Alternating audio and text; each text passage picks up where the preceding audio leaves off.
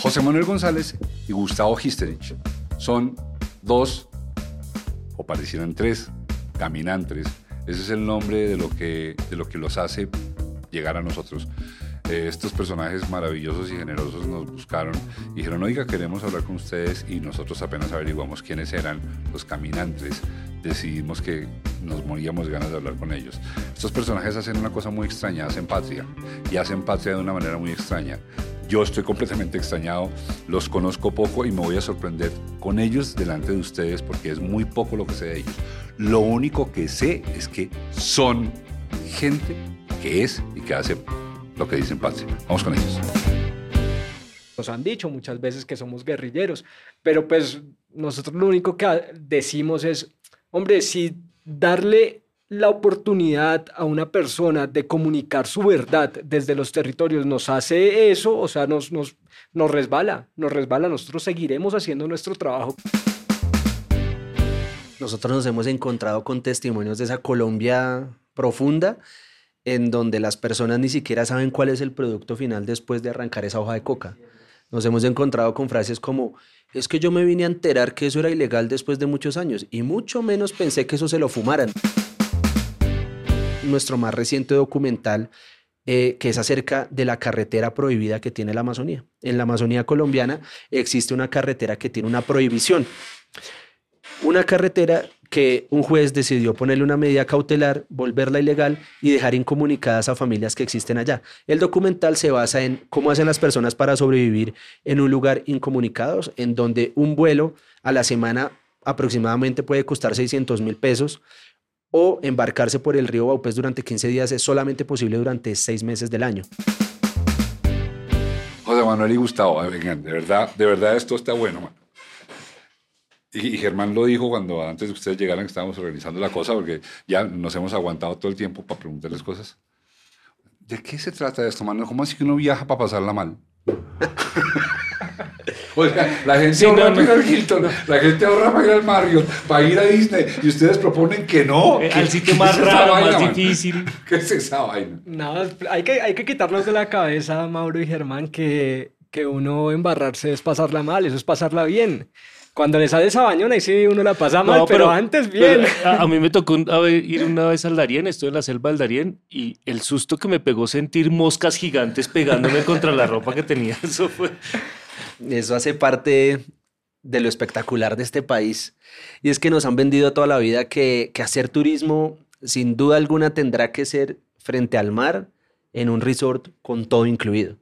¿Eso cambió? ¿No es bueno eso?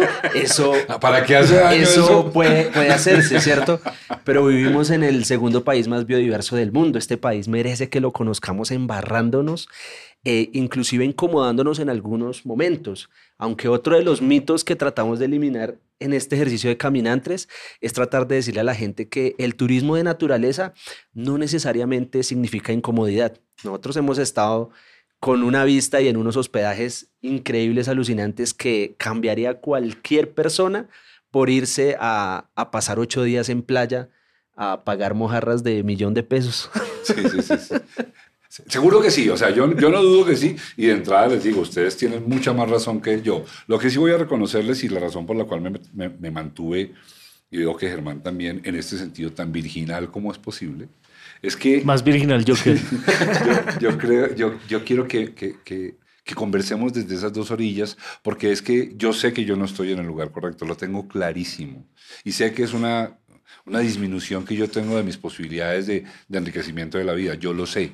Y por eso quiero hablar de, eso, entre otras cosas, y, y, y de, ese, de, de, esa quijotada en la que ustedes están que viéndolos, yo, estos manes son Quijotes, estos manes, ¿qué están haciendo? Y voy adelantando otra cosa además, eh, y es que ustedes hacen un trabajo estéticamente precioso, que cuando uno entra a la página de ustedes en YouTube, esa vaina, esa vaina pareciera un par de delirantes queriendo hacer National Geographic en Colombia, ¿no? Entonces, vamos a hablar, pero sí les voy a pedir que sean amables conmigo en entender que le tengo terror a los moscos, de cualquier tamaño. No hablemos qué pasaría frente a una cucaracha. O sea, no, yo sí sé qué pasa frente a una cucaracha. Mi hermana menor lo vio alguna vez que yo entré al baño y había una mariposa pegada en la ducha y se desbarató el baño, salí corriendo en pelota por toda la casa y mi hermana menor tuvo que ir a salvarme del monstruo que había en la tina. Entonces, asumamos que, que, no hay antagonismo, lo que hay es mucha ignorancia de este lado y acompáñenme a perder la virginidad, así sea mentalmente. No, no, Mauro, y, y, es que lo que tú estás diciendo es muy cierto y eso pasa es por el miedo. Y es que esa misma reacción que tú pudiste haber tenido en el baño con la mariposa la tienen los animales salvajes cuando ven a los seres humanos, también corren y se Entonces, ¿para qué nos vamos a asustar los manos? Mi hermano, porque hay que conocerlos.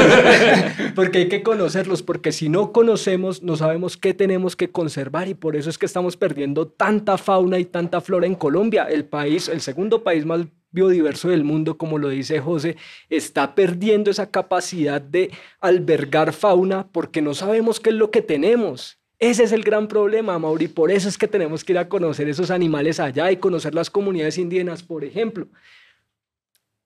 Departamentos como Baupés, 27 comunidades indígenas hablando lenguas diferentes que no se entienden entre ellos. Muchos de ellos, la mayoría no hablan castellano y eso es Colombia.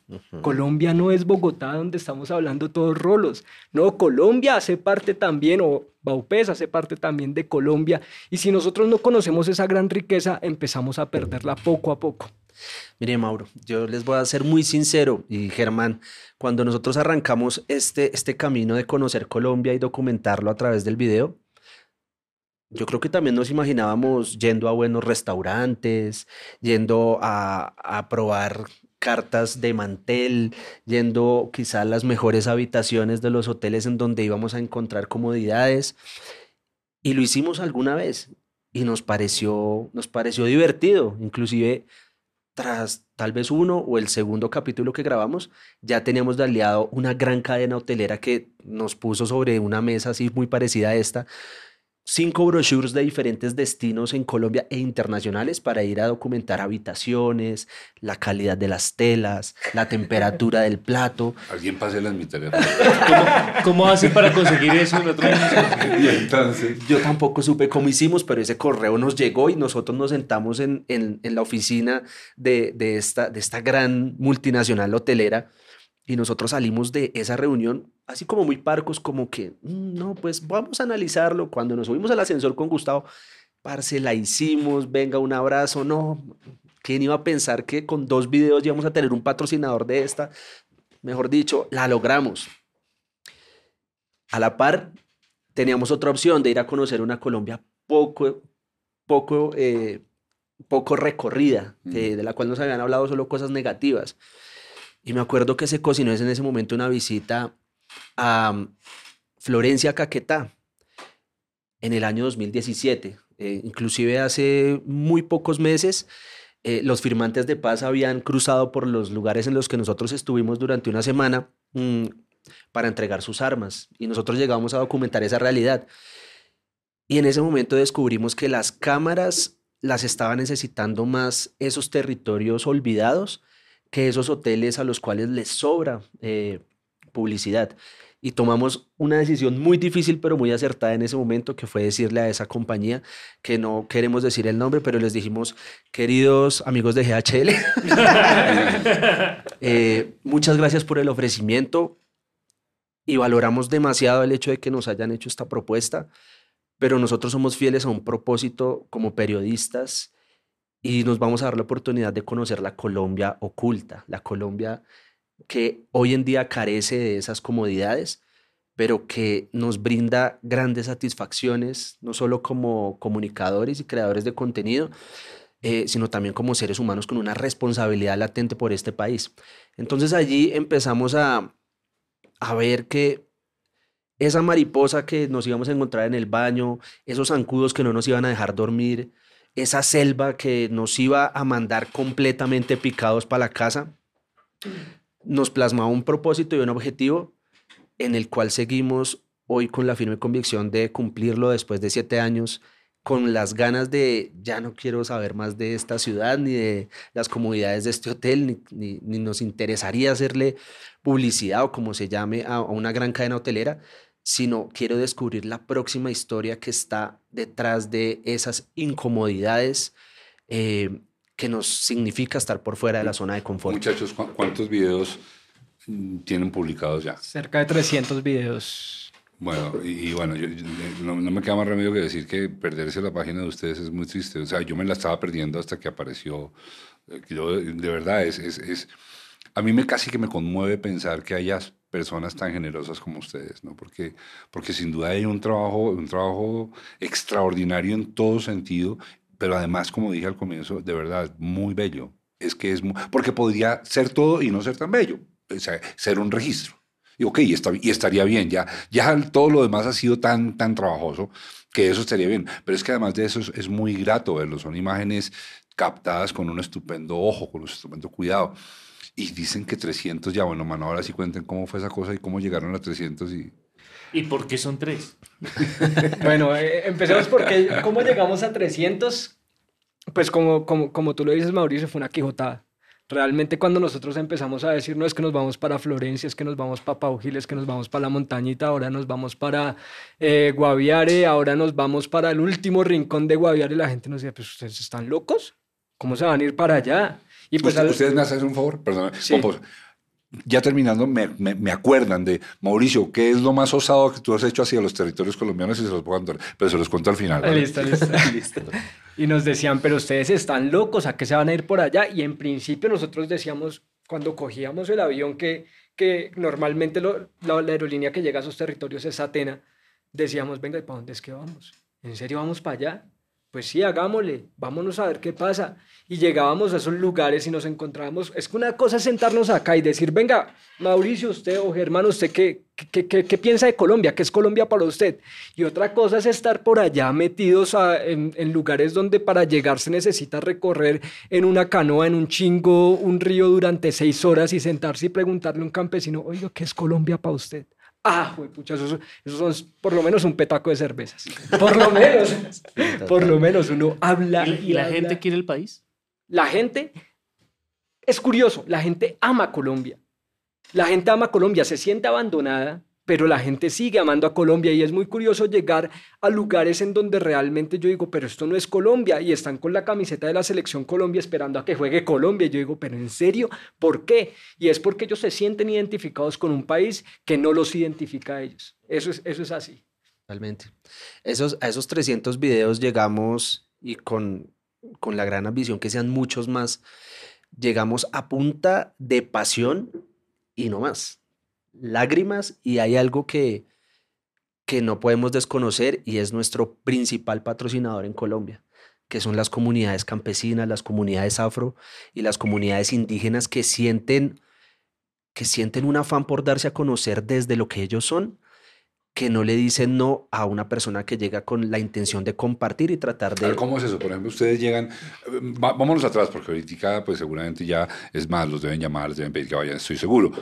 Pero vámonos a, a cuando nadie esperaba que ustedes llegaran, cuando eran un par de Quijotes ignorados e ignorantes de lo que estaban haciendo Total, y llegaban a eh, la perla, no sé qué por allá, o sea, inexpugnable, y ustedes llegan con su cámara y ¿cómo era ese cuento? ¿Cómo, cómo, cómo pasaba eso, man? Primero que todo era tratar de, de crear el contacto con el anfitrión. Y hay una cantidad de prejuicios que uno tiene. Me van a decir que no, Nuquí es muy lejos, un vuelo a Nuquí o a Bahía Solano vale un millón de pesos por persona, ¿cómo vamos a hacer para llegar por allá? Esto, esto va a ser imposible lograrlo. Entonces primero era eliminar esa cantidad de prejuicios que uno mismo se ponía. Después estaba hacer el primer contacto. Era decirle a las personas, somos José Manuel y Gustavo, tenemos un canal en YouTube y nos interesaría contar la historia de turismo de naturaleza. Y perdón, pregunta, ¿y la hacemos". gente sí sabía que era un canal en YouTube? No tenían ni idea. No tenían ni idea. Es decir, la palabra youtuber, el término youtuber lo conocemos hace un año, dos años. En el 2016 la gente utilizaba YouTube para escuchar música, para ver videos. Pero nosotros, y gracias a un referente también que tuvimos, dijimos, oiga, por aquí se puede empezar a ejercer periodismo, pero la gente no tiene idea. ¿Y sabe qué era lo más bonito, Germán? Que, eh, perdón, Mauricio, ¿sabes qué era lo más bonito? Que, que la gente no esperaba nada cambio, ni siquiera el video. Lo único que quería la gente era que fuéramos a conocer su realidad. Entonces dígame uno, ¿cómo no se va a enamorar de esas historias en donde lo recibían a usted como rey? Yo vine a, vine a conocer la langosta en, en Providencia y creo que ha sido la langosta más deliciosa que me he podido comer en mi vida. Eh, y eso acompaña lo de, de, un relato de los isleños contándote cómo no solamente han tenido que superar una pandemia en, en un lugar de Colombia en donde la actividad económica es turismo, sino que aparte de todo eso, llega un huracán que se les roba absolutamente todo lo material en la isla. Está hablando el gobierno. Ese fue el post-huracán. Ese fue el post-huracán. Pero entonces todas esas, todas esas anécdotas lo llevan a uno a trabajar con el corazón y a tratar de ser lo más justo en la postproducción con cada una de las piezas audiovisuales. Y eh, lo más bello es que YouTube no nos dice, oiga, ya hablaron más de 20 minutos en ese podcast, cállense ya y, y paren de grabar. No, produzcan la cantidad de minutos necesarias y suficientes donde ustedes ya consideren que se ha dicho todo.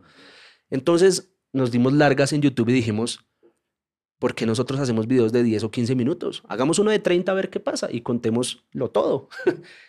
pues con gran fortuna que el primer video en el cual dijimos, si tengo una entrevista de 20 minutos y quiero poner 10, lo, lo vamos a hacer. Lo hicimos y con el pasar de unos meses eh, pues ha sido uno de los videos más vistos de Caminantes, que hoy en día llega a 13 millones de visualizaciones y hay personas en el mundo que supieron que en Colombia hay comunidades indígenas en la frontera de Perú y Colombia en la Amazonía tratando de hacer turismo de naturaleza que salvaguarda las especies, salvaguarda un ecosistema. Entonces, así ha sido el camino básicamente a punta de sudor, de confianza y sobre todo de legitimidad del sueño. Tratar de ser muy transparente. Si yo le digo que yo voy a grabar cómo se hace la pesca artesanal, pues voy a ir a grabar eso. Ven, acabas de tocar un tema que, que, nos hace vecinos, porque nosotros somos medio primos hermanos, ¿no es cierto? youtuber unido, jamás será vencido, ¿no es cierto? Y es, e, ella, me imagino que como, como me lo has contado, tú sigues eh, el podcast, eh, o los dos espero, el podcast desde el comienzo, y, y habrás oído que, que parte de la, del ADN de este podcast es que mi decisión es vamos a hablar lo que tengamos que hablar. Cuando yo expuse eso en conversaciones, no pidiendo autorización, sino contando, eventualmente los comentarios eran, no, eso no puede durar más de 45 minutos. Y, y pues como no me importaba, porque en realidad Germán me dijo, mano, vamos, y no, no, no había una gran inversión de por medio, y pues el, contenedor que es Valencia Producciones cree en nosotros. Eh, entonces dijimos, ok, vamos a hacerlo, y el primero duró creo como hora y media, que es con mi hermano, con mi hermano Germán. Y mi primera grata devolución es que nadie se había ido, sino que la gente, no sé si vio la hora y media, pero los registros en YouTube es que el podcast tuvo una gran admisión y de ahí en adelante el podcast más cortico que tenemos lo tenemos medido porque el tipo nos pidió el favor de que fuera así porque él se tenía que ir, es Ernesto Samper con quien tuvimos una hora flat porque el man se iba y el man al final dice, qué pesar, yo quisiera otro. Bueno, todo esto es para, decirte algo que quiero decir y es, yo estoy muy contento de pensar que toda esa gente estaba equivocada y que en Colombia sí hay eventualmente alguien a quien le interesa algo bien dicho y no que le digan en tres segundos, mira, compra, ven, mira, observa, chun, lárgate, ya, eres nuestro cliente, sino que eventualmente hay un público que está apetente de que alguien le hable con generosidad, profundidad, que busque, que esculque, que reconozca que él es una persona pensante, que no necesita únicamente le den eslogans o imágenes de consumo. Y tú me lo estás confirmando, creo, ¿sí? Absolutamente, sí. Sí, absolutamente. Nosotros eh, ha sido una lucha constante que nos ha que nos hemos puesto nosotros mismos, inclusive siendo tercos con nuestro sueño y es la competitividad que hay alrededor de los creadores de contenido de viajes.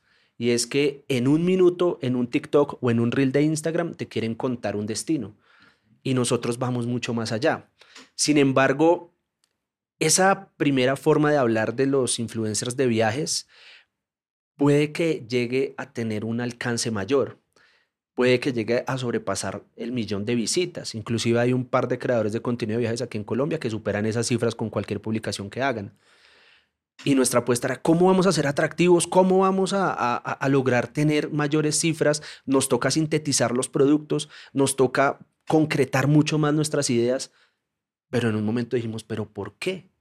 Si es que nuestra, nuestra competencia no es con ellos.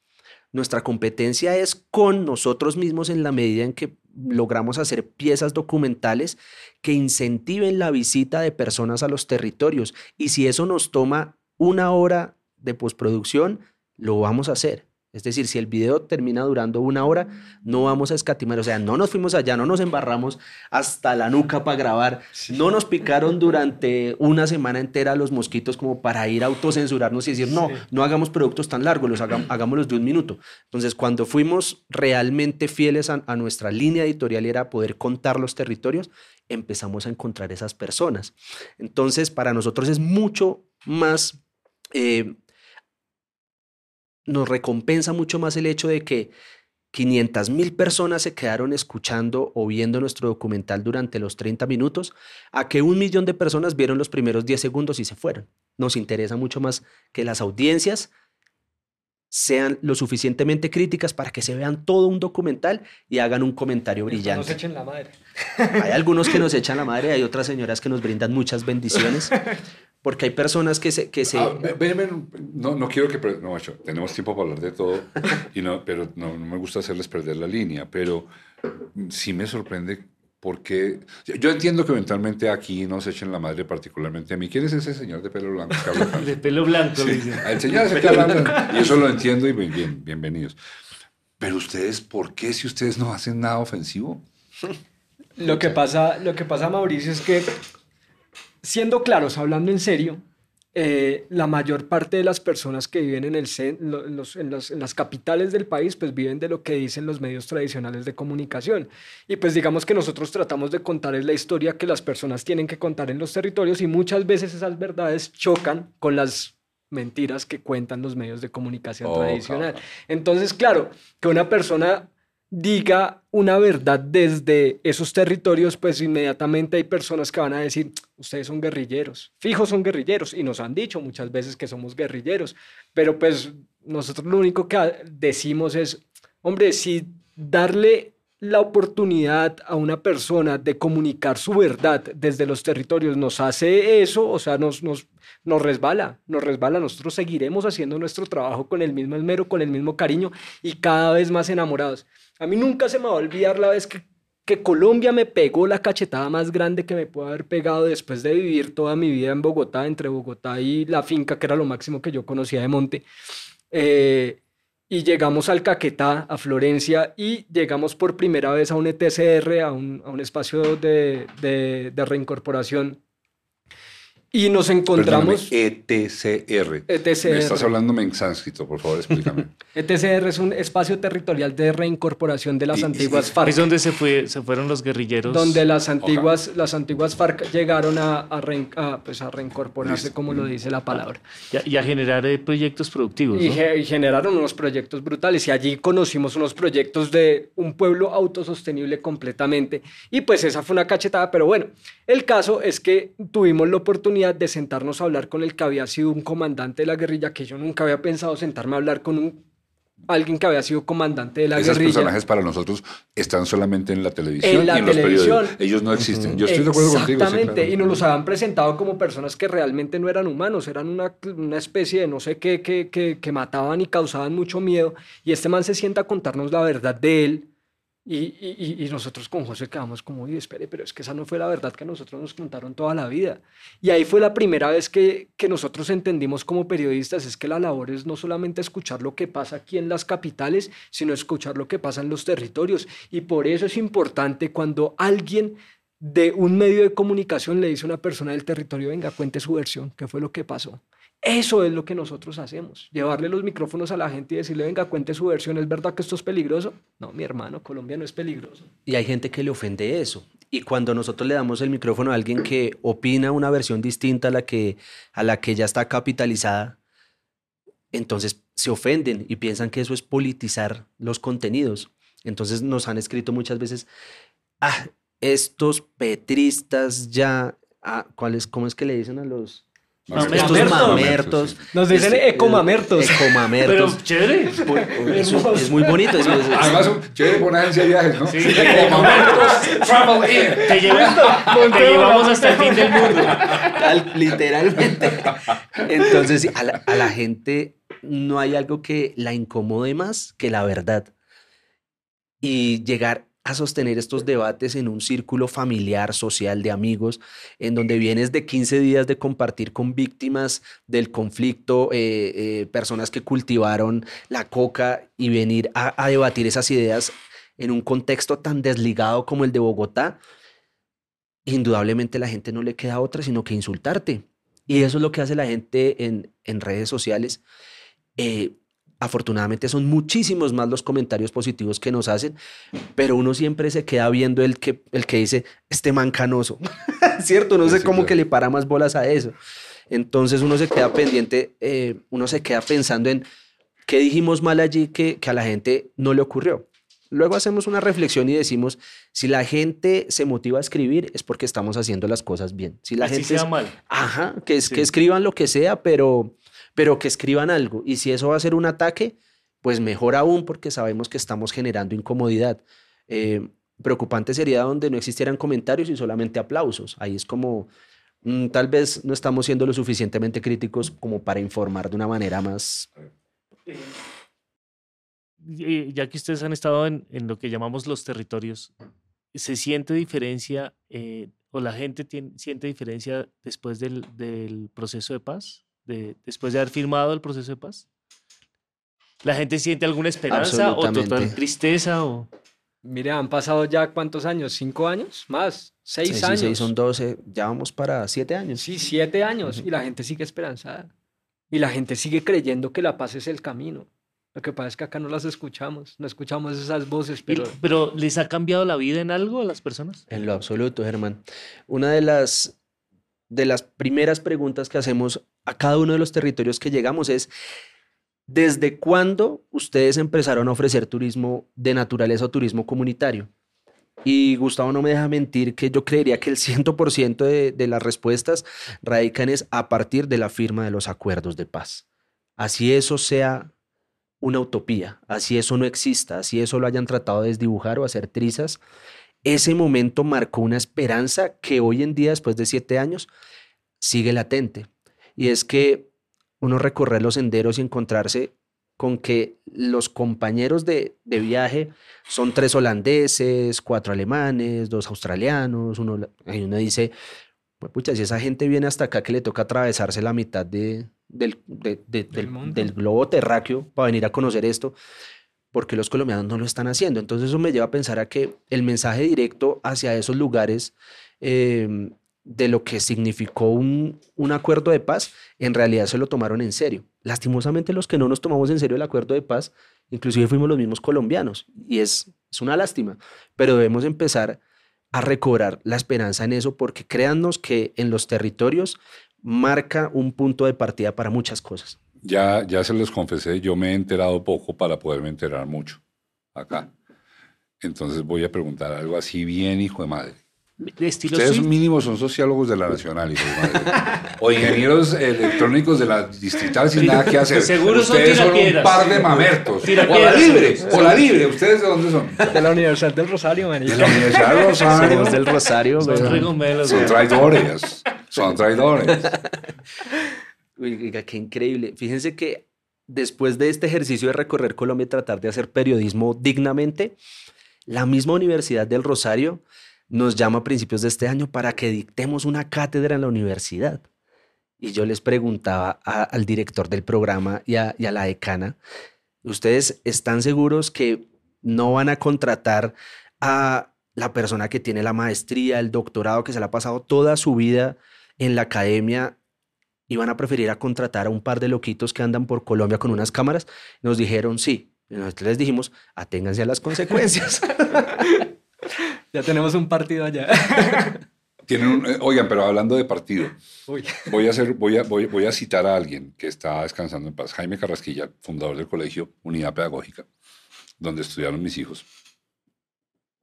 Alguna vez en una, entre- en una izada de bandera, que allá tenían un sentido muy interesante porque no era para premiar a nadie, era para honrar el concepto de sociedad, pero no la izaba ni el mejor ni nadie, sino cualquiera que pasara por ahí izaba la bandera. Lo importante era izar la bandera. Abrió ese día ese, ese, ese, ese- evento con una frase Además lo recuerdo, era un sol, un sol recalcitrante el que pegaba sobre la calva de este hombre. Toda la imagen es muy fuerte porque lo que dijo a mí me dejó la dando la vuelta así, como el relojito de Windows. Dijo, la unidad pedagógica es un proyecto político. Ah, así abrió el discurso. Y, y, hoy en día caigo en cuenta que, que todo, eh, todo, toda institución educativa, quiéralo o no, hágalo bien o no, es un proyecto político. ¿Ustedes dos se consideran un proyecto político? Definitivamente, pues los seres humanos somos política. Todo lo que hacemos está relacionado con la política porque como nos desenvolvemos dentro de la sociedad, pues todo lo que hagamos es política y pues nosotros desde Caminantes sí tenemos políticas y nuestra política es la defensa del territorio, nuestra política es la defensa del medio ambiente. Consideramos que eh, Colombia es un país eh, muy rico tanto culturalmente hablando como, como biodiversamente hablando, y nuestra política está en la defensa de eso. Y a través del turismo comunitario, a través de la visibilización de esos territorios, pues hacemos, hacemos, hacemos política, definitivamente. Ahora, lo que pasa es que lastimosamente en Colombia, pues desdibujamos la, la palabra política, que es algo muy bello, ¿no? La, la palabra en sí es bella y, la desdibujamos pues lastimosamente por los políticos que han, que, han sido los próceres de esta parte. Que son entonces los que se encargan de hablar más de la política para que nadie más se meta en su nicho. Claro, ¿Están de acuerdo? Claramente, claramente. Total. Pero, eh, pero pues lo que, la, lo, que la gente ve no lo ve como política, pero pues nosotros entendemos. De, de hecho, ayer estábamos terminando la edición de un video que salió ayer mismo, eh, sobre una reserva natural que se llama Amazon Birds en Putumayo. Y eh, José planteaba eh, una, una, una, una, discusión frente a, a, la mm, explotación de hidrocarburos en, esta, en este territorio del país.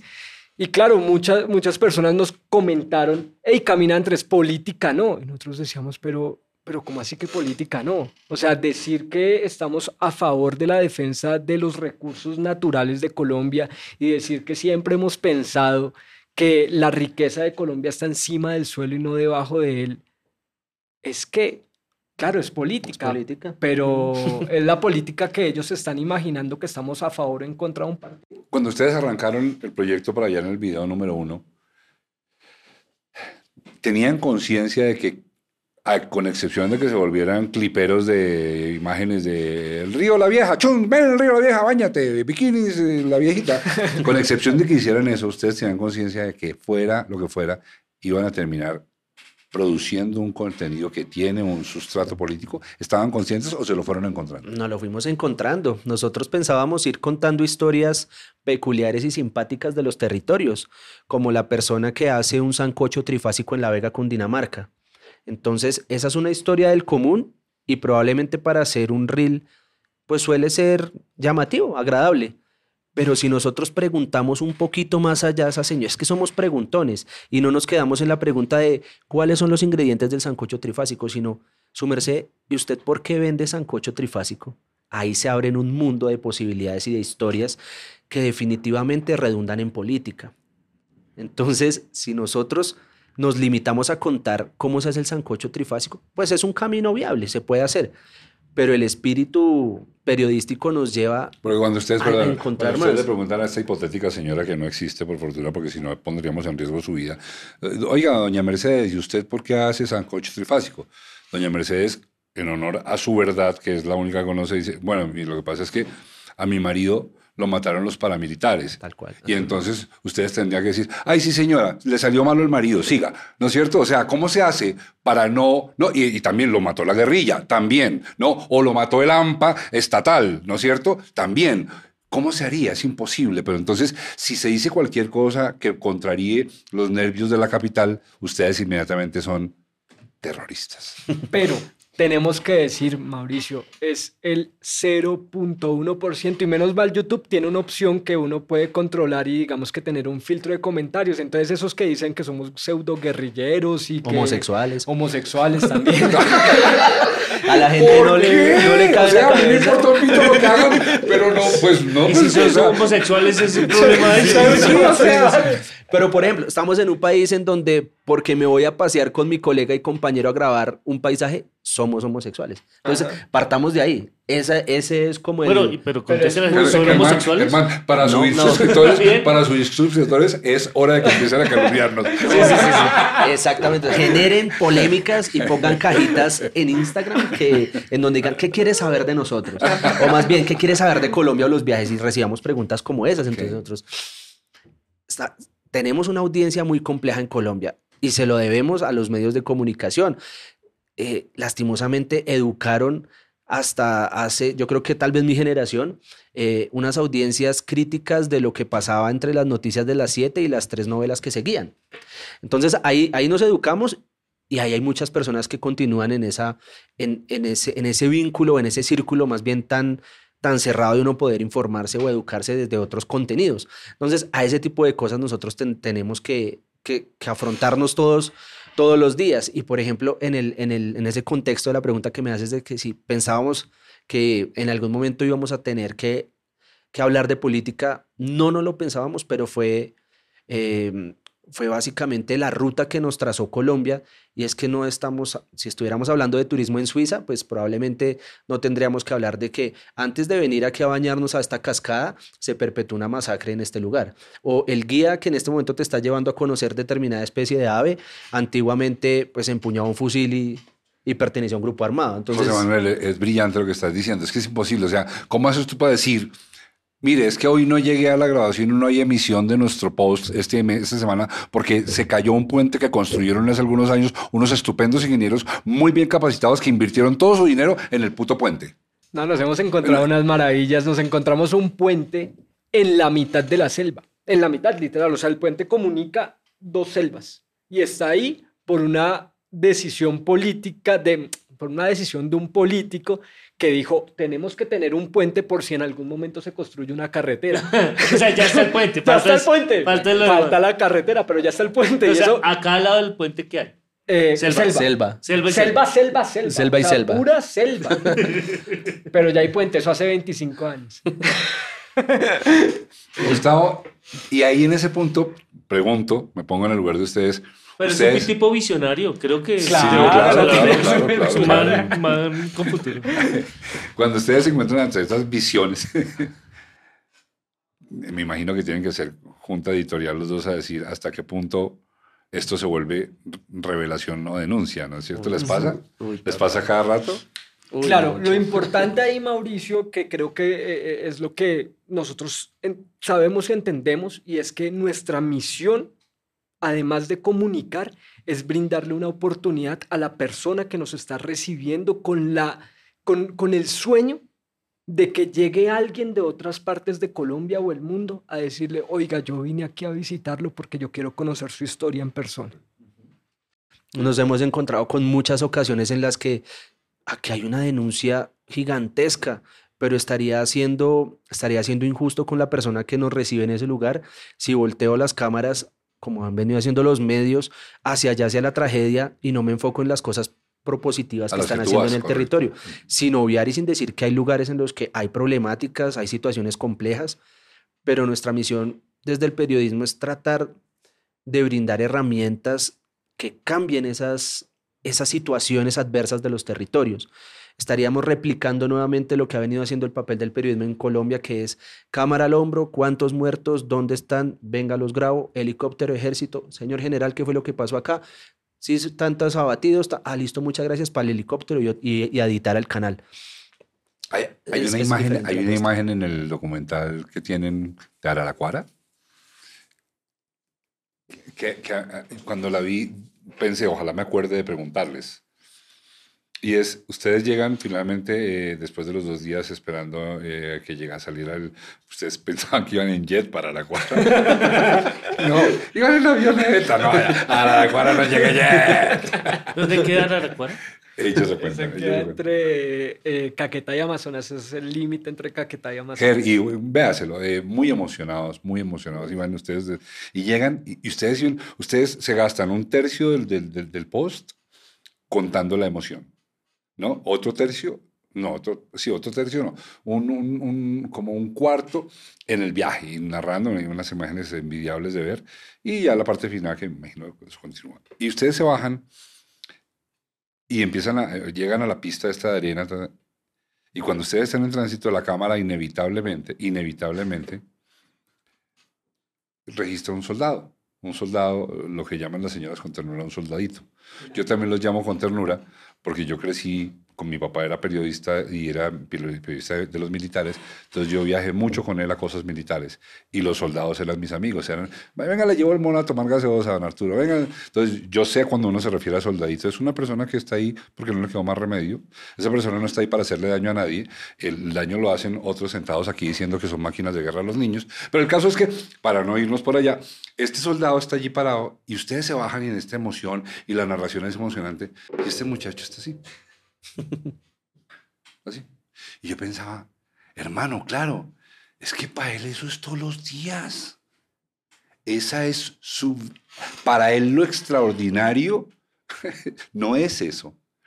Y pensé, Es que es un ¿cómo será, ¿cómo será vivir allá, no? Eso que para, para ustedes y para mí, a pesar de que ya saben los moscos y todo, es una cosa extraordinaria, es, un, es una revelación de la existencia.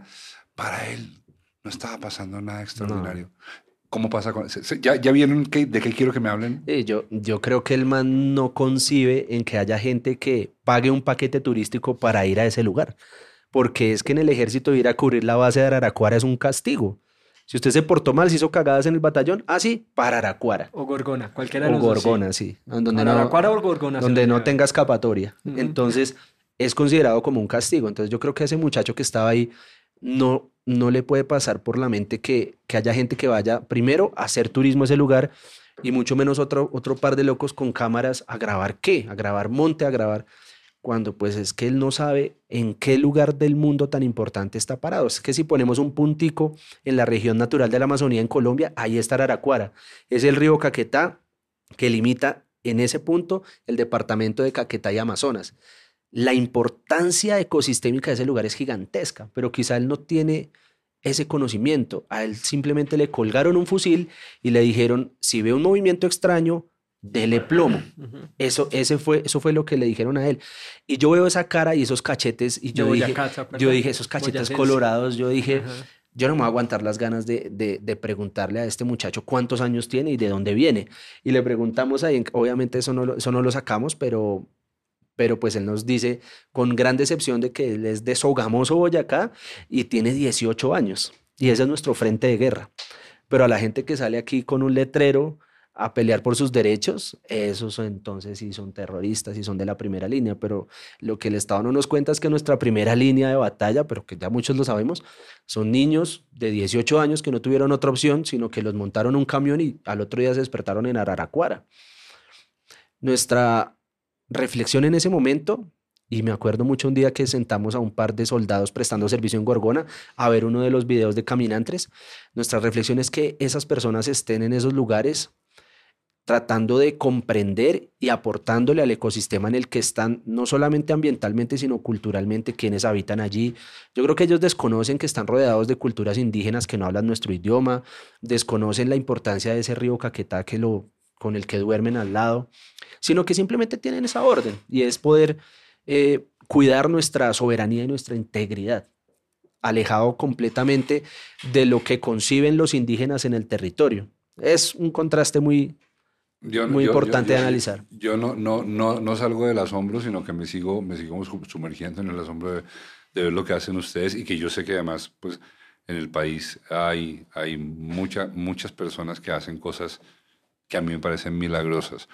Eh, Germán y yo que tenemos esta aventura eh, hace ya cuatro meses, eh, este podcast realmente... Hace cuatro se- meses, ya casi un año empezamos. Sí, ¿verdad? Claro, Es hace que un para año mí el hicimos la tiempo ha volado, grabación. Germán. Sí, no, pero dejamos un Eh, resto. Y, y bueno, el, el podcast tiene unos costos, los mínimos, etcétera. Porque Germán y yo no nos cobramos, entonces. Pero O todo nos esto- cobramos, pero no nos pagamos. Muchachos, ¿de dónde sale la plata? de Colombia, de la gente, de la gente que quiere, que quiere contar otra historia y, también hay muchos, muchas personas y empresas que creen en nosotros y dicen, y dicen, sí, lo que ustedes hacen muchachos es, es, es, es necesario. Es necesario mostrarle a Colombia y al mundo que los territorios tienen unas historias y que vale la pena ir a conocerlas. Y pues alrededor de este, este camino hemos encontrado aliados, hemos encontrado personas que han creído en contarle al mundo otra historia y ellos son los que han sido los principales, eh, los principales apoyos que hemos tenido, pues desde nuestras familias hasta, hasta empresas que han dicho, sí, caminantes, creemos en lo que ustedes hacen, háganle, nosotros los apoyamos para que vayan a, a cubrir ese territorio. Pero eso basta para viajar y conocer lugares. Ahora, para vivir, ¿con qué pagan el arriendo? Eh, si uno le dan ganas de ir a tomarse una pola, ¿con qué la paga? Ah, no van a gastar ustedes. Para eso es esto, para eso es estos espacios. Pues buscamos espacio en los podcasts para tomarnos un vino. Y está esperando que venga el refrigerio. El lunes comemos en cero no sé. Tranquilo, aguante que el lunes haya de haber. Ay, a ver, comido. No, entonces... Evelyn, esa- que, esa- que tienen hambre. esa, esa misma presión de, de- de los papás diciéndote, bueno, ¿cuándo se va a poner a trabajar? Y uno editándose un programa de 8 de la A ver, mañana. ¿ese- ¿eso pasó? No. Sí, sí, en serio, sí, sí. O sea, ¿usted qué está haciendo cuando va a trabajar? ¿Qué hace sentado viendo televisión? No, muy bonito los viajes y todo, Sí, pero sí, sí, sí. ¿cuándo va a buscar trabajo? Y yo estoy trabajando. Pero ¿cómo decir que eso es un trabajo? ¿Cómo decir que salir a pasear y hacer esos videitos es un trabajo? Jamás pensaron Y que... sobre todo, déjame ver, y parece que estás feliz además. Demasiado. O sea, ¿cómo así que trabajas y pareces feliz? Uy, total. Demasiado. ¿Cómo? ¿Te diviertes trabajando? Sí. De- hace la semana pasada leí una frase de alguien que decía que el día que te jubilas es el día en que empiezas a trabajar por gusto y no por necesidad. Yo dije, me jubilé a los 21 años. Ok. Me jubilé a los 21 cuando Yo también, yo empezamos también. en Yo estoy esto. jubilado desde los Entonces 25. yo vivo entonces- jubilado también. Qué rico, somos afortunados. Créanme que en estos días que he tenido que ir a dictar clases al Rosario, veo las caras en Transmilenio y digo, Dios, sálvalos. Ven por ellos en algún momento. Porque veo unas caras. No, en serio, es triste que, que nos, que nos hayan enseñado que el vivir es directamente proporcional a la infelicidad. O sea, sobrevivir es proporcional a tu infelicidad, a los sacrificios. No, uno puede hacer empresa siendo feliz, metiéndole ganas, siendo constante, buscando las personas aliadas para uno poder hacer red y echar para adelante. Entonces, en ese afán de busquemos recursos, generemos dinero, antes de que YouTube nos empezara a pagar, porque hoy en día ya obtenemos unos ingresos por YouTube y eso nos, nos genera una, Vaya, vamos nosotros, Una- hermano. Pues, Entonces, estos fuerza, nos van a ese es ayudar fuerza, un no, olviden seguirnos, compartirnos. De eso se trata. eh, igual somos red de creadores de contenido de valor. Eh, entonces nos hemos diseñado también una cantidad de estrategias y cosas para poder financiar los viajes y nuestras vidas. Entonces nosotros tomamos fotos para primeras comuniones, en algún momento eh, grabamos bautizos, bodas, matrimonios, centros comerciales nos contrataban para hacer videos. Trabajamos como una pequeña productora para poder financiarnos lo- los viajes y nuestras vidas. Y en determinado momento dijimos, liguemos la producción audiovisual o lo que sabemos en términos de comunicación a lo que nos apasiona. Y nos inventamos una vaina que se llama fortalecimiento o creación de colectivos de comunicación, que por eso ya podemos buscar proyectos, financiarlos, cobrar y pagarnos. Antes de que YouTube nos empiece, nos a generar unos ingresos relativamente suficientes para vivir. Entonces, en ese trasegar andándonos Colombia, surgen muchas ideas de cómo desde lo que nos apasiona podemos ofrecer un servicio, encontrar a alguien que, que, le, que le parezca una buena inversión, invertir en ello y pues solventar el tema económico de, de ser independiente en, en- Colombia, que es bastante complejo. Y la, la- la independencia, eh, nos consta, cuesta.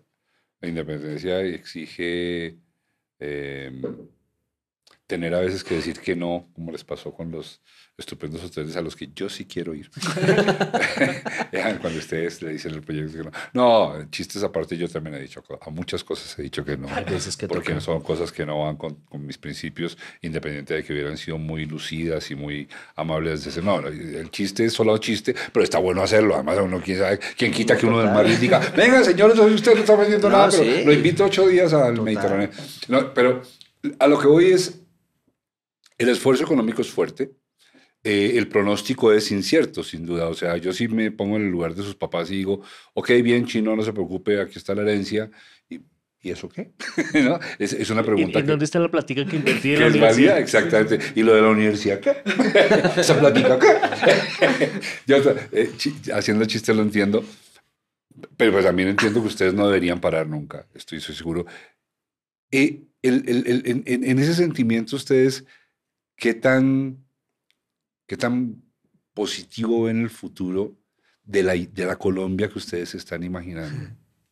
Hace poco hablábamos de eso, ¿no? Que si había, si había escapatoria o no, precisamente haciendo un análisis de la entrevista con, con Gonzalo Guillén, dijimos, este man dice que, que aquí no hay salida, que esto lo mejor que nos puede pasar es que vengan y nos colonicen otra vez los europeos, porque él, él lo puso en esos términos.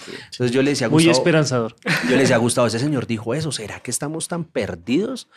Nosotros seguimos con la convicción intacta de que si nosotros concientizamos, educamos, eh, disuadimos, empatizamos a la población de este país con lo que ocurre de la cordillera oriental para abajo, esas personas pueden obtener una esperanza. Es decir, si nosotros después de este podcast logramos que una persona vaya a un video de caminantes y se vea el video de Mesetas Meta y conozca ese lugar, hay esperanza de que esa persona le brinde la oportunidad a ese territorio de dinamizar sus economías.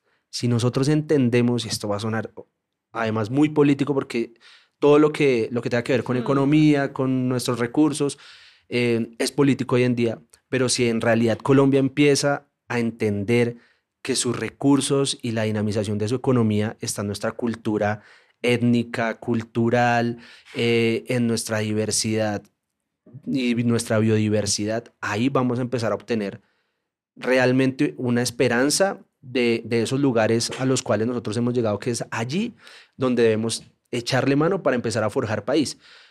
Gustavo me, Gustavo me decía como, yo, yo, yo tenía la visión mucho más fatalista, yo le decía, pero es que si acá se van a demorar tres meses, seis meses en demoler un puente en Vene aquí en Venecia, en la, en la 68 con, con Autopista Sur, si se van a demorar seis meses en tumbarlo, ¿cuánto se van a demorar en construirlo? Imagínese eso. Esto Llevan tres años eh, eh, ampliando la novena desde la 170 desde para el la norte. 170, que son tres cuadras, entonces esto no, esto no tiene para dónde. Bueno, no son más, pero... Eso- eso- eso Eso no- más que todo cuando No, uno ve o que sea, los ¿se, chinos- se acuerdan cuando Gonzalo Guillén cuenta que ahí metido en un trancón oyó que los, los gringos mandaron un tipo a la luna y el tipo fue y volvió dos veces y el hueco seguía armado, el hueco Sí, que sí, no sí, logró ¿no? terminar Peñalosa Pues- o lo terminó pues, Peñalosa. sí, los chinos hacían... Los chinos eh, hicieron un, un hospital en nueve días y nosotros no podemos hacer una calle, ¿no? jodas. Ah, Entonces, ese es, el, ese es el panorama actual. Pero es porque hemos tenido tal vez una, primero que todo, malos dirigentes y segundo, una errada concepción de riqueza y progreso. ¿Cierto, Gus? Es más que todo una idea errada de, de riqueza y progreso. Si nosotros pensamos que progreso es construir 10 torres de lujosas habitaciones en Providencia, estamos jodidos. Pero si en realmente entendemos que la riqueza es conservar la tercera barrera coralina más grande del mundo, que es la de Providencia, las cosas van a cambiar. Ya no vamos a estar buscando, venga Hilton, esta invers- la inversión extranjera de la que tanto se ufanan los, gobiernos de derecha, es que vamos a perder la inversión extranjera. Inversión extranjera sí puede haber, pero siempre y cuando, digamos, va a haber inversión extranjera para proteger, por ejemplo, toda la barrera coralina que divide a, Providencia y a San Andrés, por ejemplo. Esa puede ser una, una importante inversión extranjera, más allá de que pensemos que nuestro desarrollo debe ser neoliberal al estilo gringo. Es diferente porque es que somos un contexto geográfico y cultural muy distinto. Entonces, nuestro afán es poder decirle a las personas que voltemos la mirada hacia unas riquezas mucho más palpables y reales que tenemos para que todos actuemos en pro de salvaguardar esas riquezas y allí vamos a tener opción de mejorar este país. No en vano están viniendo personas de otros países y continentes a conocer ríos de colores. Eh, Yo siento que eso puede ser más rentable que, que seguir socavando el, el suelo para sacarle petróleo, ¿no? Sí, y, es que Petro lo va a contratar de, de ministro de, de Cultura. De- Ah, hacemos más desde la independencia. Eso es. periodismo. No, y fíjese que eh, si yo, si en este momento los dos nos ponemos a nombrar frutos amazónicos, muy seguramente muy pocos cono- conocemos sus frutos amazónicos. Y son frutos que si llegáramos a generar una posibilidad de que las personas que los conocen y los siembran los pudieran sacar a las capitales, esas personas ya no estarían pensando en sembrar coca, por ejemplo, porque es que la coca es una necesidad. La coca es, la coca es la forma como el campesino del sur del país llega al sustento y el sustento no estamos hablando de miles de millones de pesos, el sustento es poder comer el día. ¿Mm? hacer la sopita y... Exactamente, que muchos piensan que es que el, que el que siembra coca es rico. el que Sí, siembra y, coca y- no es y rico. la, la idea de que, de que una familia campesina delinca por placer eh, es, es bastante, bastante distante de cualquier realidad imaginable. ¿no? O sea, yo, yo creo que eh, eh, en general el criminal, con la excepción de que sea un sociópata o un psicópata, en general criminal no está feliz siendo criminal. En general llegó allí por alguna razón incómoda, porque a quien le gusta, a menos que se sea sociópata o psicópata, andar perseguido y andar en paranoia y andar escondido.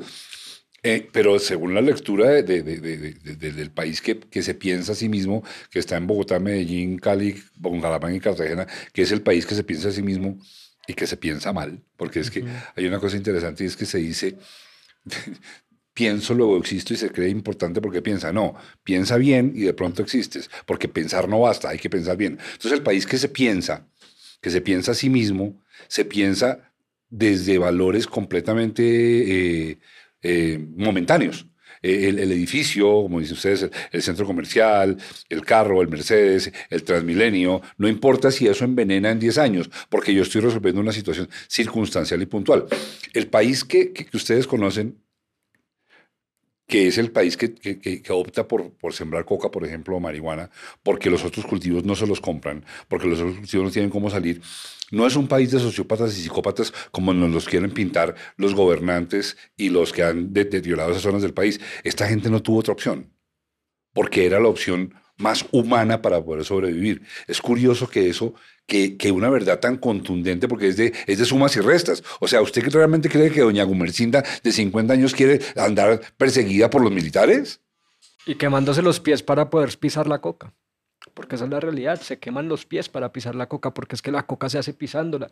Y los productos que tienen que hacer, que echarle a la hoja de coca cuando la pisan para poder convertirla en pasta, son productos tóxicos y son productos eh, casi, casi es como pisar amoníaco. Entonces las personas terminan con los pies quemados. Es que nadie quiere coca. ¿A quién se le ocurre que alguien quiere terminar al final del día con sus pies quemados? Nosotros nos hemos encontrado con testimonios de esa Colombia profunda, en donde las personas ni siquiera saben cuál es el producto final después de arrancar esa hoja de coca. Nos hemos encontrado con frases como, es que yo me vine a enterar que eso era ilegal después de muchos años y mucho menos pensé que eso se lo fumaran. Que eso se lo fumaran. Es decir, hay personas que creen que eso, que eso inclusive se fuma. Entonces, es, es realidad un tema muy, muy, muy complejo a abordar. Es un... Nosotros nos hemos gastado entrevistas completas tratando de, de primero dar a entenderle a la gente por qué hay comunidades campesinas que no tuvieron otra salida sino esa. Cuando en el patio de su casa se dan 10 tipos de frutos que hoy en día están de moda en, en- en los restaurantes populares acá en Colombia. Entonces, si volcamos la mirada hacia allá, hacia que esos campos son productivos, pero no desde, no desde productos que llevemos, es decir, si pensamos que sembrar banano allá va a ser productivo desde las capitales, ya empezamos mal. Hay que ir hasta allá, hasta el campo, a ver qué es lo productivo para potencializarlo y llevarlo a las ciudades o a las capitales. O mejor aún, si logramos llevar a gente hasta esos territorios a que se sienten con Doña Gumercinda y conozcan su historia, están haciendo varias cosas muy buenas. Primero, conociendo el país.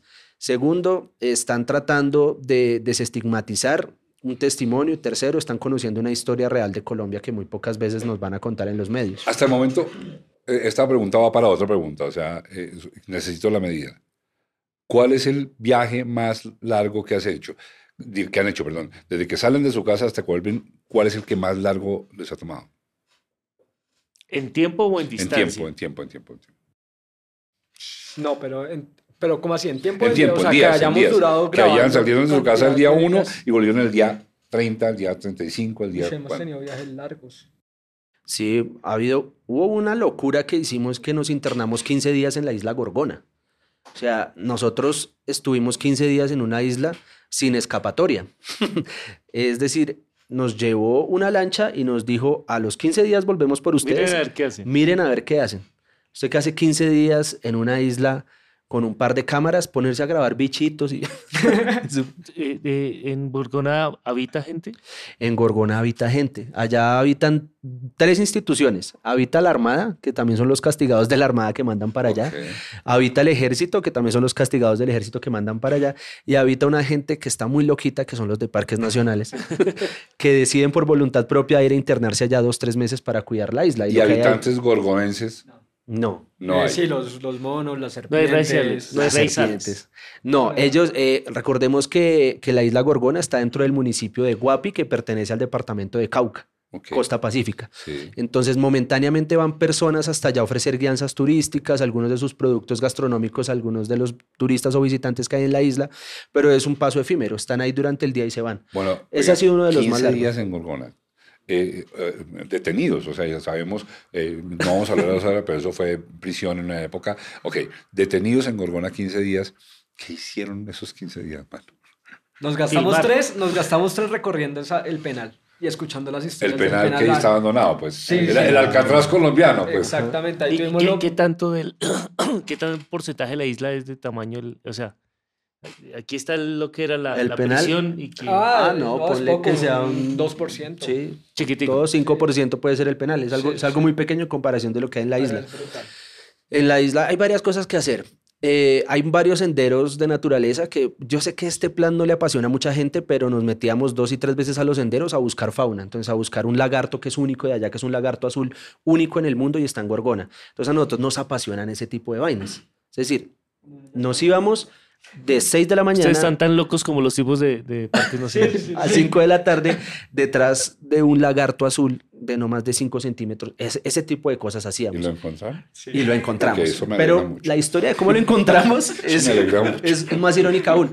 Pero una de las cosas más fascinantes que hicimos en ese viaje fue sentar, después de ganarnos su confianza, a un muchacho de la Armada, a un muchacho del ejército y abrir el computador y ponerles un video de caminantes, en donde les dijimos, usted sabe por qué está acá, usted sabe qué vino a hacer a Gorgona, usted sabe qué está cuidando, saben dónde está parado. No, pues un castigo, no, pues estoy acá porque me tocó, estoy prestando el servicio.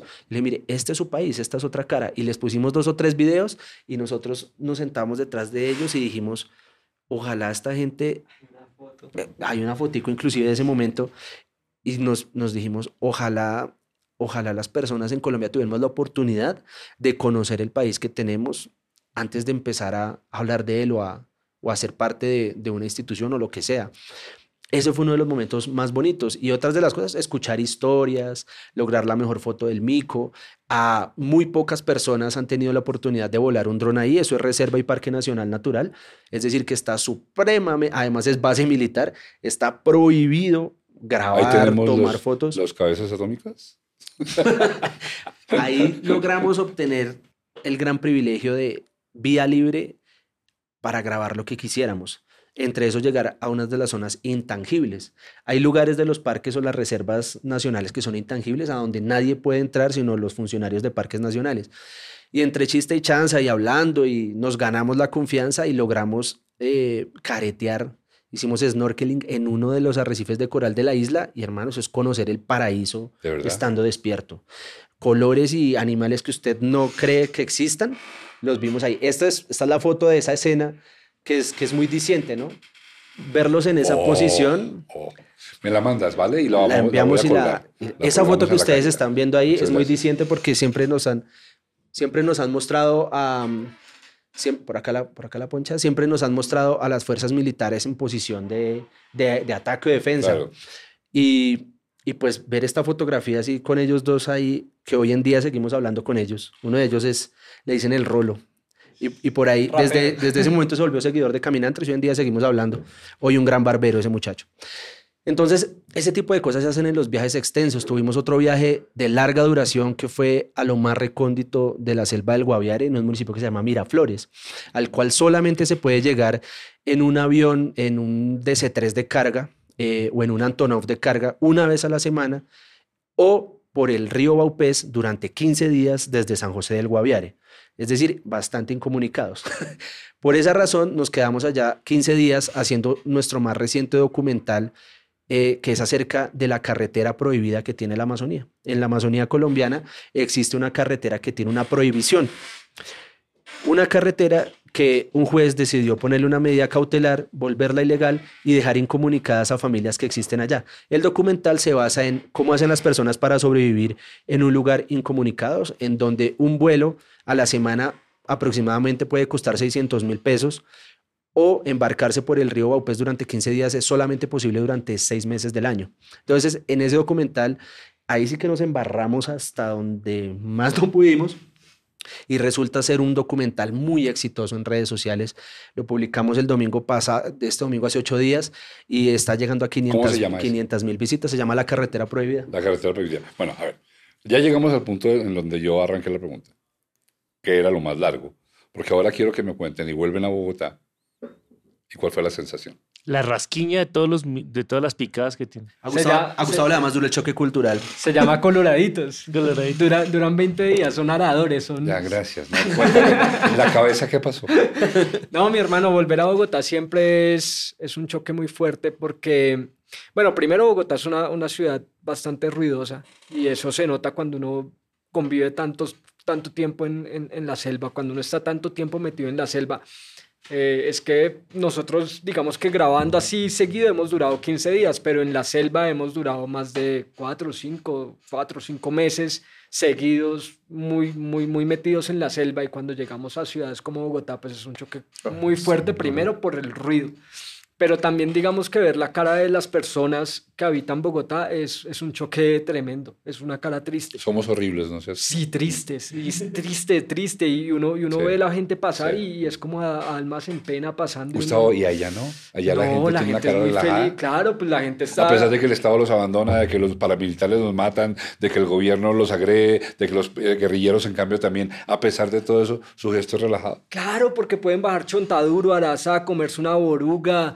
eh, pescar un bagre, eh, tienen infinidad de cosas por hacer que los hace felices, ¿sí? Porque es que como allá la felicidad todavía no es tener la plata como tal, sino el iPhone 14 no. Sino, sino poder no es el iPhone 14 lo que, lo que mata a la gente, o sea, lo que la hace levantarse todas las mañanas, sino pescar el, el bagre más grande.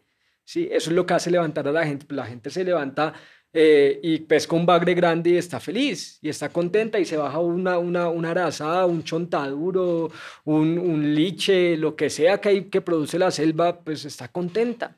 Hay, hay un, o sea que en las placas de, del cementerio de ellos dice muchos días. Muchos días. sí, Hay, referencia a otro podcast que hicimos. Hay algo, hay algo, hay algo bonito y es el poder de asombro que hay, que hay todavía en la ruralidad el poder de asombro de un buen amanecer, de una noche estrellada, de un aguacero.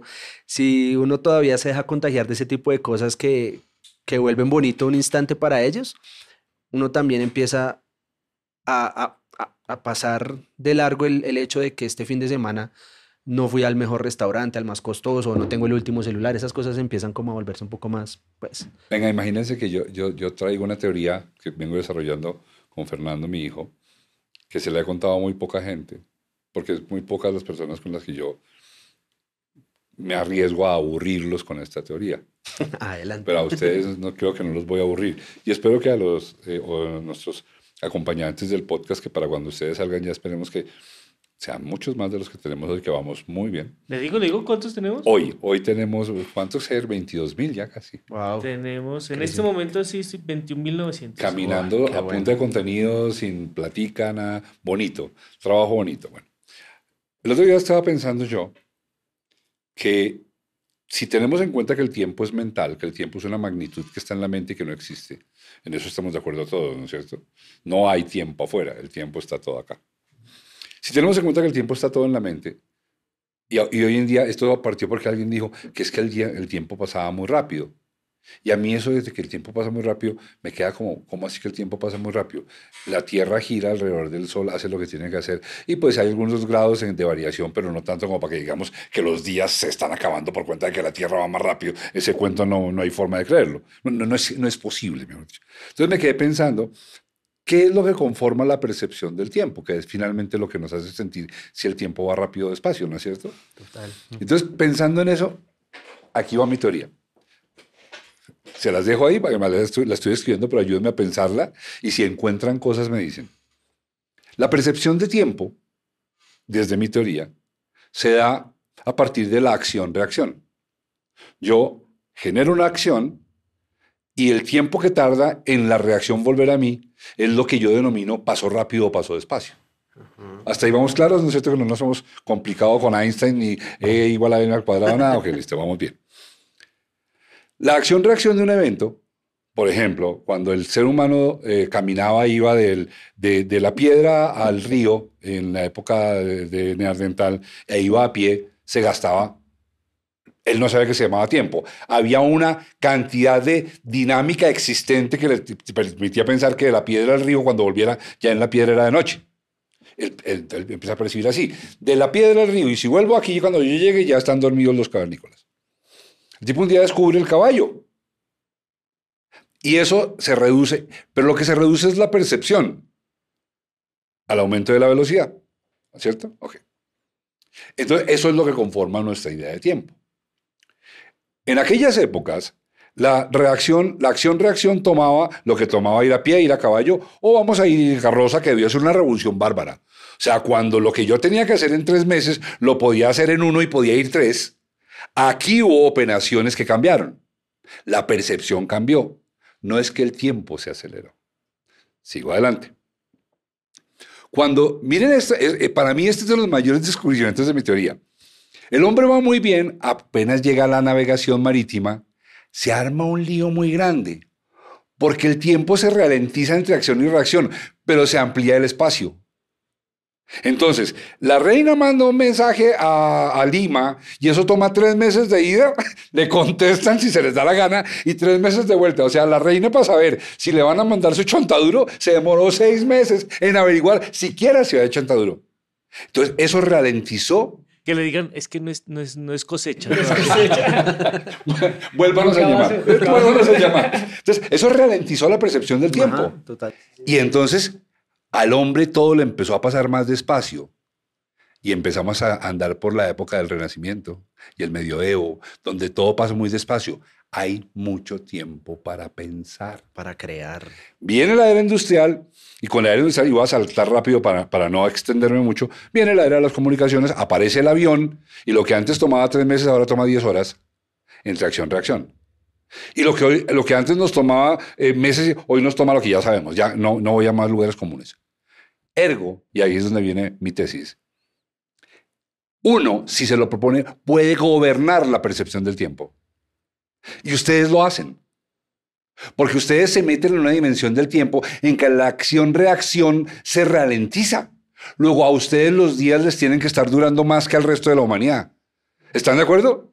¿Les gusta mi teoría? Claro, pero es que duramos... Que tiemble Einstein, que tiemble Einstein. Si, si duramos sacando un carro del barro dos días, ¿cómo no nos va a hacer largo el tiempo? Sí, claro. No, total, es que, es que acá está a la vuelta de la esquina tener una pizza. Si acá nos da la gana de tener una pizza en 30 minutos o menos, la vamos a tener.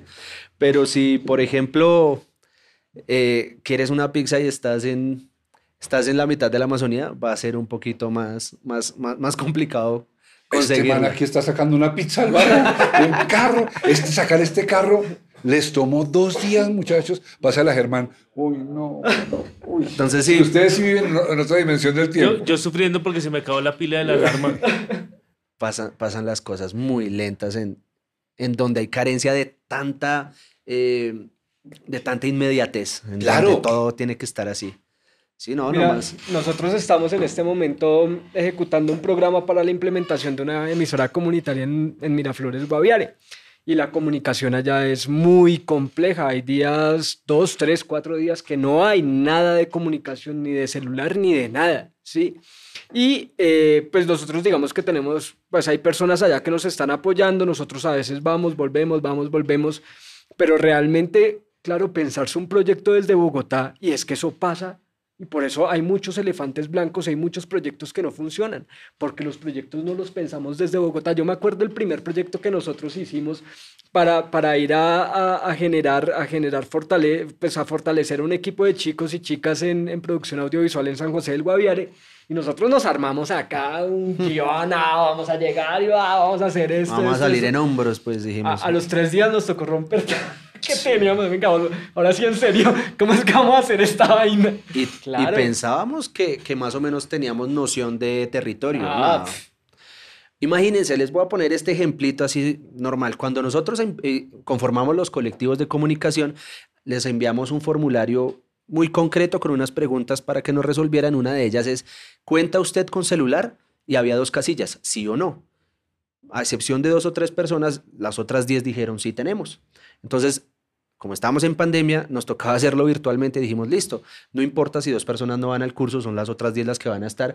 Vamos a conectarnos en una videollamada para, para tratar algún tema. Cuando llegamos y nos nos conectamos a la primera sesión, de las 10, dos personas conectadas. Oye, ¿qué pasó con el resto, hermano?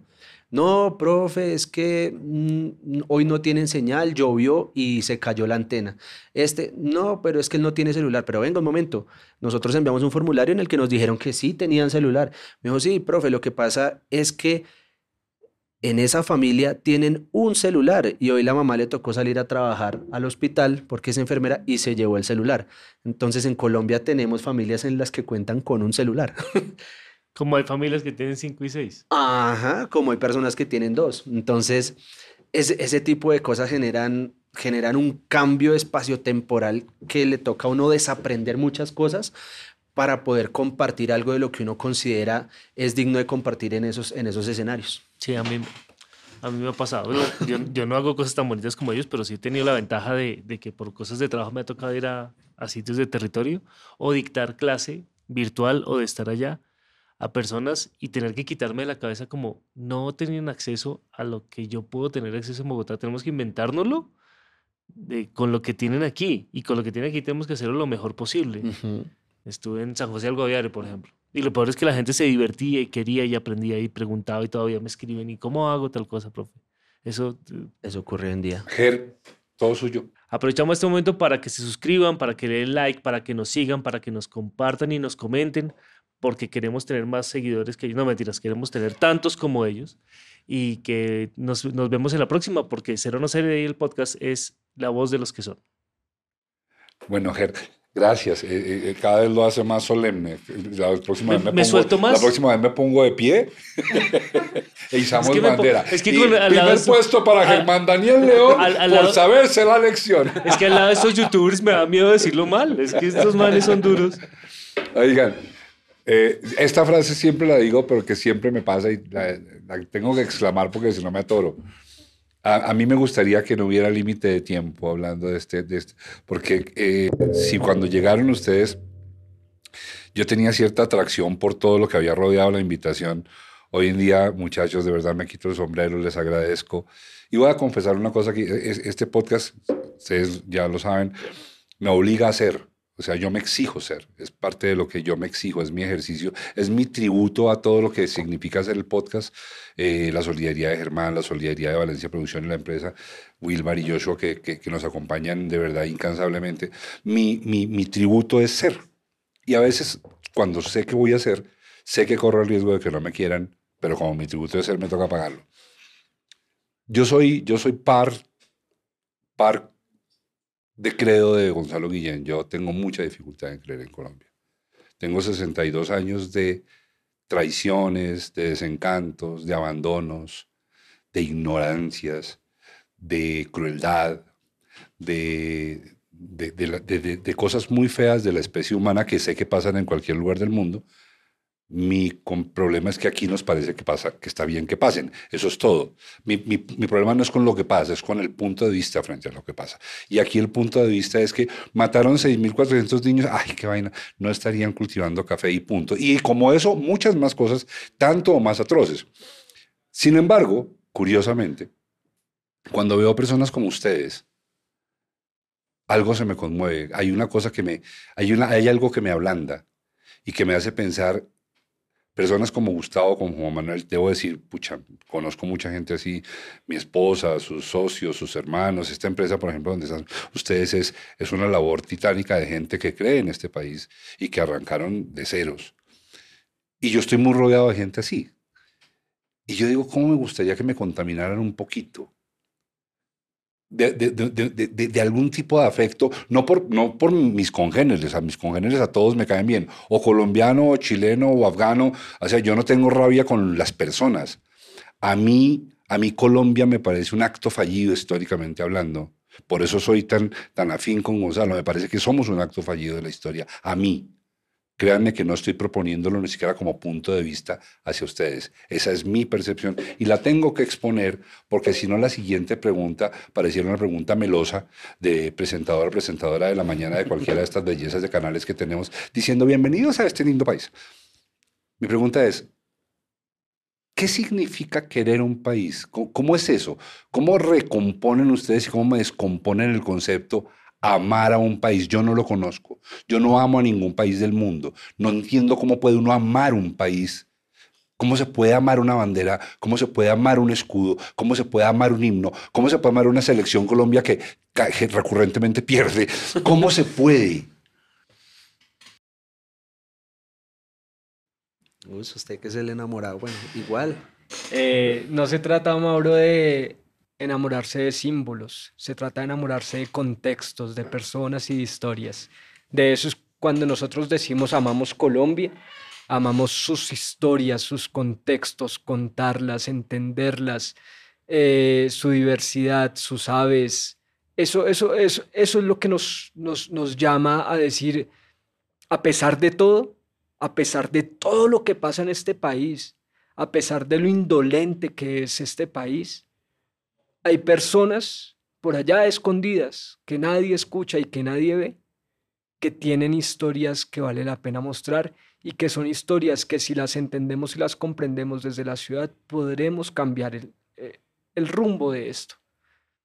Ver la selva es una de las formas más interesantes de entender este país. Si nosotros actuáramos como lo que tenemos allá, en la selva, ese sistema que es un ciclo que da vida y la quita, si actuáramos así, de esa forma, tendríamos una sociedad mucho más inteligente. Y es que, digamos, en ese, contexto en el que nos hemos dado la gran oportunidad de vivir, convivir, compartir con la naturaleza y con las comunidades, nos damos cuenta que realmente la mala administración de este territorio aún así siendo muy nefasta, eh, no, ha podido, no ha podido desarraigar por completo lo que nos hace únicos y lo que consideramos nosotros es un, es un valor de exportación que tiene este país. Y es que basta con, con salir a darse cuenta que, que la selva de, de Colombia eh, regula el clima del planeta. Entonces, si uno dice, este país no solamente es lo que ocurre en el centro de Bogotá y en el Congreso o en las alcaldías y gobernaciones, sino hay muchas cosas más que, que sobrepasan y, y, y, que la tenemos subvaloradas, que es, que es precisamente eso, nuestra riqueza, lo que en lo, en lo efímero que vemos cada mañana, que por ejemplo son esas nubes en los cerros, si empezamos a entender cuál es, cuál es el papel de eso y que, por ejemplo, en países del mundo no existe la posibilidad de ver el sol dos o tres días más que en el año, ahí entendemos que hay cosas que cuidar y si conocemos historias de personas que las están cuidando, empezamos a contagiarnos de que, de que hay optimismo y que hay, hay cosas por las cuales poder seguir trabajando y luchando en este país. Es algo que, que trato de, de explicarles a, a las personas que hacen parte de los colectivos de comunicación y en este momento a los estudiantes de periodismo de la Universidad del Rosario. Y es que llegar a un salón y, y tratar de convencerlos de que se puede hacer periodismo de una manera digna para cambiar este cuento y recibes 25 caras que desaprueban tu, tesis es muy difícil.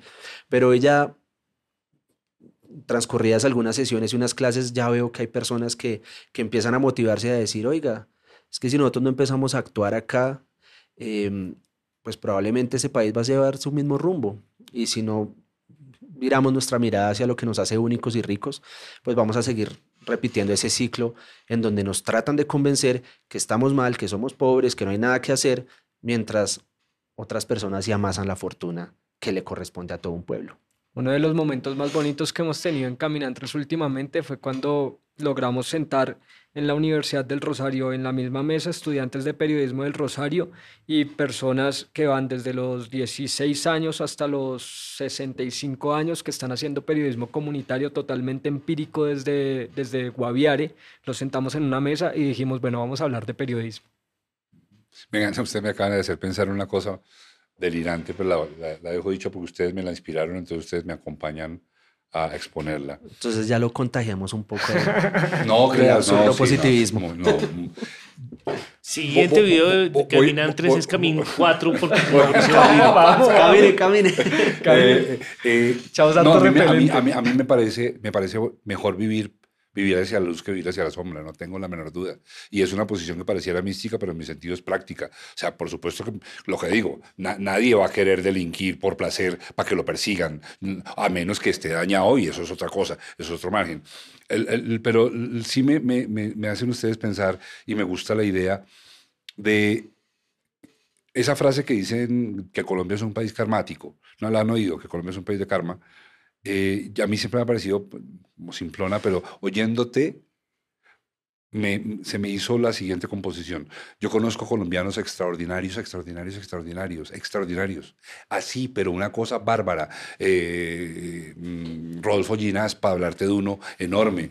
Mm, Cuando estudiaba en Canadá, los mejores estudiantes de la universidad eran todos colombianos. Eso me llamaba mucho la atención. Superiores a los canadienses y superiores a los eh, gringos. O sea, ¿qué es lo que pasa? ¿Por qué allá no y afuera sí? ¿No? ¿Por qué en la singularidad sí y en lo común no? Y, y ahora oyéndolos a ustedes y pensando en lo de la teoría del país karmático, yo creo que Colombia, saca, como, el señor juez que espero que condene a Trump, que es colombiano. Ustedes no saben el orgullo que es mío si lo condena, si no, estamos peleando con el señor. Pero si lo condena, el orgullo mío que ese señor sea bogotano, además. Todo, ahí se me, agrega, se me agrega una cosa que quiero decir y es que creo que Colombia saca gente estupenda, a pesar de todo. Y eso sí me hace querer querer la circunstancia. Creo que saca gente estupenda y me refiero a ustedes, me refiero al señor que va a condenar a Trump, me refiero a Rodolfo Ginás, pero además me refiero a los millones de personas que a eso quiero llevar a este podcast. Yo creo que cuando este podcast esté bien montado y la gente crea más en el podcast que en nosotros mismos, más en el podcast que en nuestros invitados, yo pueda traer a la señora Merceditas que hacía el trifásico y la gente la oiga, porque creo que hay grandes seres humanos en Colombia que no necesariamente lo registran el espectador o semana o los medios. ¿Eso est- ¿Están de acuerdo con eso? Completamente. De eso se Ay, trata. tan bonitos Tejer contestan la al tiempo. Sí, Lo practicamos. estamos al tiempo y todo. sí. Nos fuimos. Bueno, chao. Chao. Gracias. Mauro nos debe algo. ¿Qué? Usted nos dijo que nos iba a contar ah, sí, la historia más osada. Lo más osado que ha Lo hecho. más osado que he hecho en términos de lo que ustedes hacen, pero es que suena tan horrible, pero lo voy a contar. Voy a tratar de quitarle todo el contenido a revista que tiene esto que voy a decir. ¿sí? Eh, Porque de verdad, si yo no aclaro que esto no busca ser revista, sino que es una pasión que yo tengo, suena horrible. Resulta que yo soy piloto privado de avión. De avión como el que ustedes fueron a, a la Aracuara, de esos vuelo yo. Y, pero pues obviamente yo vuelo con el avión, uno va, nada de que me le suene nada, nada de esas vainas. El avión no es mío, yo, yo, yo los alquilaba en el Aeroclub cuando era socio de eso. Y algún día dije, yo quiero ir a donde se acaba Colombia, pero por supuesto en avión, ¿no? y mirarlo desde arriba. Pero, claro, marica, pero fui. Pero fui. Me hice el vuelo hasta Punta Gallinas. Tengo fotos preciosas. Pero para contarles que tampoco soy tan insensible. Lo que pasa es que a mí el calor me aterra.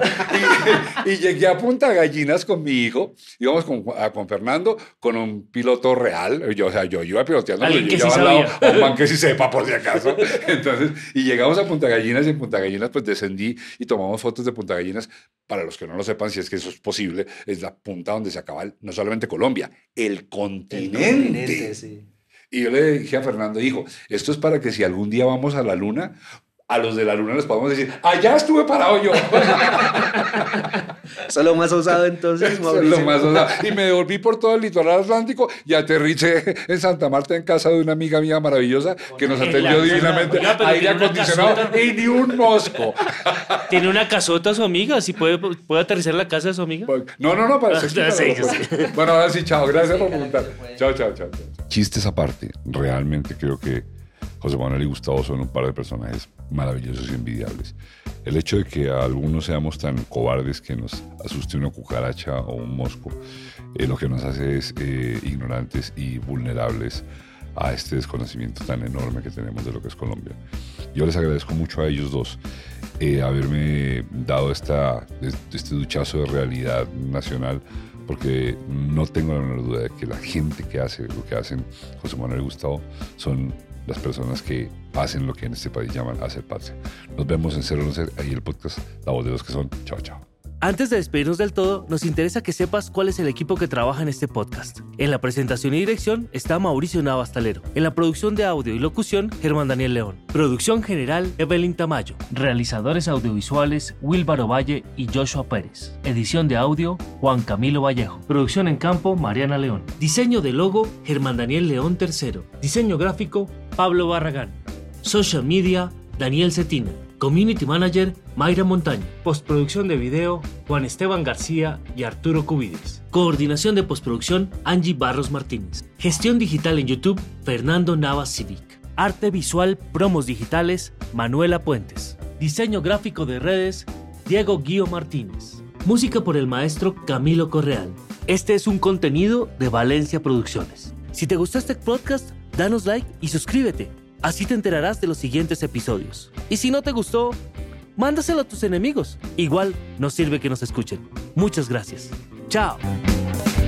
Este podcast se puede ver también en YouTube. Se puede escuchar por Spotify y todas las plataformas de podcast que existen y que lleguen a existir.